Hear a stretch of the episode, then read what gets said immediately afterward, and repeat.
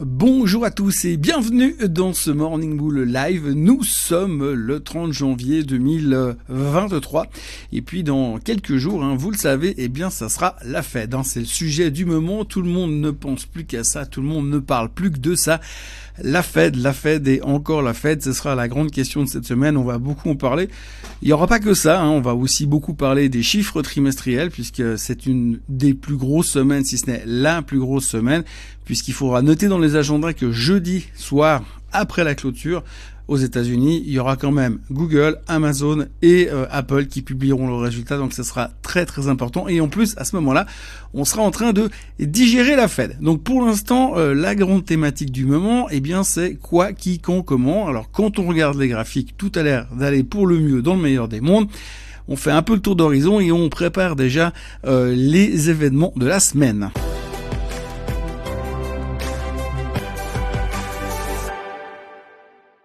Si l'on regarde déjà à la base les graphiques, quand on regarde simplement les graphiques aujourd'hui, ben vous voyez que le S&P 500 il a clairement cassé sa tendance, il n'y a plus de questions à se poser, on a largement enfoncé la moyenne mobile des 200 jours, donc on est dans une configuration parfaite. Si maintenant on prend le Nasdaq, eh bien c'est pareil, on est aussi dans une configuration parfaite, on a cassé la moyenne mobile de 200 jours. Après, selon comment on tire nos traits pour déterminer la tendance baissière, eh bien on a également cassé cette tendance, donc ça va plutôt bien et ça va dans la bonne direction. Après, on peut même regarder le SOX pour se rassurer encore et pour qu'on voie que finalement, eh bien, tout va bien. En tout cas, au niveau technique, si on part du précepte de l'analyse technique qui dit qu'on a déjà tout discounté dans les prix, eh bien, tout est discounté. Ça, c'est clair. Alors, probablement qu'il y aura pas de récession ou alors une toute petite comme on a déjà discuté. Euh, probablement que la Fed va tourner la veste à partir de, allez, peut-être pas mercredi, mais en tout cas on peut déjà commencer à chauffer pour le mois prochain en se disant que là ils vont commencer à comprendre, mais en tout cas les grosses hausses de taux c'est terminé. On va taper plus que les petites maintenant. Et puis après encore deux trois fois et potentiellement on peut espérer que d'ici ce printemps la Fed aura pivoté ou en tout cas aura arrêté de monter les taux et on va pouvoir être sur un plateau jusqu'à la fin de l'année, ce qui serait déjà pas mal. Donc c'est clairement ce qui est en train d'être pricé dans le marché pour l'instant. Hein. c'est ce qu'on peut espérer c'est la manière dont le marché se comporte. Alors n'oublions jamais, comme on a déjà discuté la semaine dernière, qu'il y aura pas forcément, on n'a pas forcément les mêmes alignements, nous les investisseurs et la Fed. Donc ce sera un petit peu la grande question parce que nous on veut vite retrouver une vie normale avec des taux plus bas et quelque chose qui est beaucoup plus en faveur du développement économique, alors que la Fed ils veulent surtout calmer l'inflation, surtout maîtriser l'inflation et n'oublions pas quand même qu'il y a quand même pas mal de gens qui commencent à dire que la réouverture de la Chine, la Chine qui est en hausse ce matin, petite hausse après une semaine de congé, qui ont quand même dit que les voyages avaient recommencé de manière massive en Chine, qu'ils étaient en hausse de 80% sur le mois et qu'il n'y avait plus de pic de contamination. Donc c'est rassurant pour la Chine, mais ce qui est rassurant pour la Chine ne l'est pas forcément pour les marchés, puisque de ce côté-là, on peut aussi se dire que potentiellement c'est inflationniste, puisque forcément vague de consommation, vague d'exportation aussi, qui peut redynamiser l'économie, ce qui est bien, mais qui peut aussi générer un peu d'inflation, et ça, ce sera le gros sujet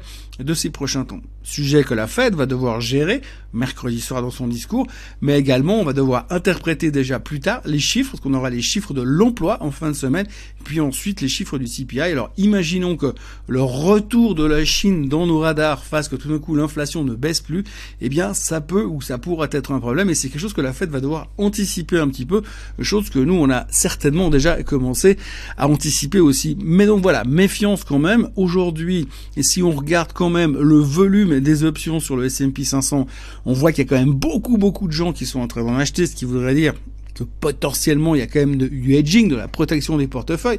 C'est clair qu'après la vague de hausse qu'on a eu ces derniers temps, eh bien euh, on peut pas non plus nier que euh, les gens ont peut-être envie de se, se, protéger ces prochains jours parce que ça risque d'être un tout petit peu euh, euh, shaky shaky parce que la Fed on sait pas trop ce qu'ils vont nous dire. On espère vraiment qu'ils vont aller dans l'autre sens, mais il y a cette grande crainte qu'on soit en train de faire une qu'on puisse avoir de nouveau plutôt une Jackson Holisation. une Jackson Holisation, ce serait une situation comme on a eu en août dernier. Oui, j'en parle beaucoup mais j'essaie quand même de me souvenir un petit peu du passé. Je sais qu'on a la mémoire très très courte, mais c'est quand même important de se souvenir qu'à l'époque, eh bien, on était chaud bouillant en se disant la Fed va se calmer, la Fed va pivoter et puis euh, Powell nous a dit non non, c'est c'est pas tout à fait comme ça que ça marche et on connaît la suite de l'histoire. Alors pour l'instant, la grande question, les deux grands courants qu'on va trouver dans les marchés, c'est est-ce que nous sommes dans un bear market rally et que la déception de la Fed va renvoyer le marché à la casse ou est-ce que effectivement nous sommes au début de quelque chose où on a déjà pricé une récession.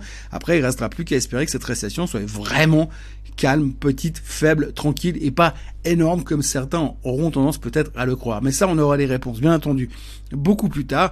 Donc pour l'instant, on va se concentrer dans ce début de semaine sur la Fed, la Fed et la Fed. Et puis après la Fed, ce sera les résultats du trimestre. L'autre chose qu'il faut regarder quand même et constater surtout, parce qu'on peut que constater pour l'instant, c'est le retour de l'appétit au risque. L'appétit au risque, on peut simplement le constater avec ce qui s'est passé, euh, par exemple, sur Tesla. Donc on va pas revenir sur l'histoire, mais depuis les commentaires de Monsieur Elon Musk, qui eh bien Tesla littéralement explosé vendredi, bien sûr. Mais ce qu'il faut pas non plus oublier, c'est que Tesla, depuis le 6 janvier, elle a repris 75%, quasiment 75% de rebond sur Tesla euh, depuis, euh, depuis le début de l'année. Alors le rebond était anticipé avant les résultats, mais si on regarde un petit peu, il y a eu que des downgrades massifs dans tous les coins de la part des brokers. Et puis une fois que tout le monde a fait ses downgrades, eh bien le titre est commencé à repartir. Ils ont tué les shorts et ça s'est achevé un petit peu vendredi avec une, une forte hausse de plus de 11% pour Tesla. Donc en fait, on va probablement se retrouver dans une situation où on aura Elon Musk qui aura été le premier CEO, la première personne au monde tout simplement à perdre plus de 200 milliards de fortune personnelle et probablement ça risque d'être le premier à les récupérer en moins de trois mois. En tout cas, à la vitesse où ça monte, euh, ça, ça, va, ça risque d'être assez rapidement réglé. Le cas de quand est-ce qu'il sera de nouveau de retour au plus haut de sa fortune, Monsieur Bernard Arnault n'a qu'à bien se tenir. Et puis l'autre sujet qu'il faut regarder aussi, c'est Microsoft. Microsoft a publié des chiffres la semaine dernière. On s'en souvient, on s'en souvient que les, les, les prévisions futures pour le cloud n'étaient pas super super. Et finalement, quand vous regardez comment ça se termine cette semaine, eh bien Microsoft depuis euh, la publication des résultats, elle a baissé d'abord, mais depuis elle a repris quasiment 8% et surtout elle est plus haut qu'au moment où elle a publié les résultats. Donc on voit quand même que les gens reviennent se positionner sur des choses beaucoup plus risquées. On l'a vu tout à l'heure sur le graphique du SOX, mais on peut aussi regarder par exemple le Bitcoin. Le Bitcoin aussi qui est en train de, friser bientôt les 24 000. Alors, euh, il y a quelques semaines, on n'était pas convaincu qu'il arriverait passer au-dessus des 20 000, mais là, gentiment, il commence à monter, monter et monter encore. Bien sûr, on est loin des 250 000 qui ont été prévus au début de l'année, mais il faut bien passer par là avant d'arriver à 250 000. Mais on voit aussi surtout que les gens ont de nouveau envie de prendre des risques. Là aussi, sur les cryptos, si vous regardez un peu les news, vous voyez que les gens retrouvent des cryptos qu'on fait 150% sur les trois derniers jours. Donc, on vient de nouveau se positionner sur des choses qui sont un peu plus risquées parce qu'on a l'impression que cette crise inflationniste est contrôlée, est sous contrôle et dorénavant est maîtrisée et donc on va forcément à terme vers une baisse de, de, de l'inflation. C'est un peu ce que tout le monde croit et c'est tout ce que tout le monde voit. Et on espère qu'une fois que les taux seront plus ou moins autour des 5% au niveau de la Fed, des Fed Funds, eh bien derrière ça pourra gentiment redescendre. Et puis que progressivement eh bien on va retrouver une inflation à 2-3% et que tout cela ne sera plus qu'un mauvais souvenir. Et ensuite on pourra repartir dans nos marchés qui sont ultra bullish. Et ultra positifs comme on les connaît en général après chaque crise pendant 7 ou 8 ans. Alors espérons que ça se déroule comme ça, bien sûr, même si aujourd'hui il y a encore beaucoup beaucoup de si, de if, de peut-être, on ne sait pas trop quoi ce qui va se passer, et qui peut encore faire peur. Et c'est vrai encore une chose que, une fois de plus, je le répète, on n'est pas aligné sur les mêmes désirs et les mêmes envies que la Fed aujourd'hui. Néanmoins, on va pas se leurrer, il y a un retour de l'appétit au risque. On voit un petit peu aussi dans les configurations des indices que le Dow Jones est moins dynamique que le Nasdaq en ce moment. Donc il y a vraiment un, changement. De nouveau, on parle pas de rotation de secteur, mais on voit qu'on est en train de se positionner un petit peu différent pour la suite des événements. Et les gens y croient de plus en plus. Et confirmation de ce qu'on y croit, est-ce qu'on a raison d'y croire? Eh bien tout ça, on y sera, on y verra plus clair, bien évidemment, mercredi soir lors du discours de Monsieur Jérôme Powell. Entre deux, pour être très franc, il risque de pas se passer grand grand chose, si ce n'est ce qu'on appelle euh, en termes techniques des ajustements de position, ce qui techniquement veut pas dire grand chose. On notera aussi euh, la rumeur qui circule dans le marché pour l'instant à propos de Lucid. Alors Lucid, vous vous souvenez, c'est cette boîte qui fait des voitures électriques, hein, qui était euh, le futur concurrent de Tesla, parce qu'elle était mieux, plus rapide, plus, mieux, bien, quoi.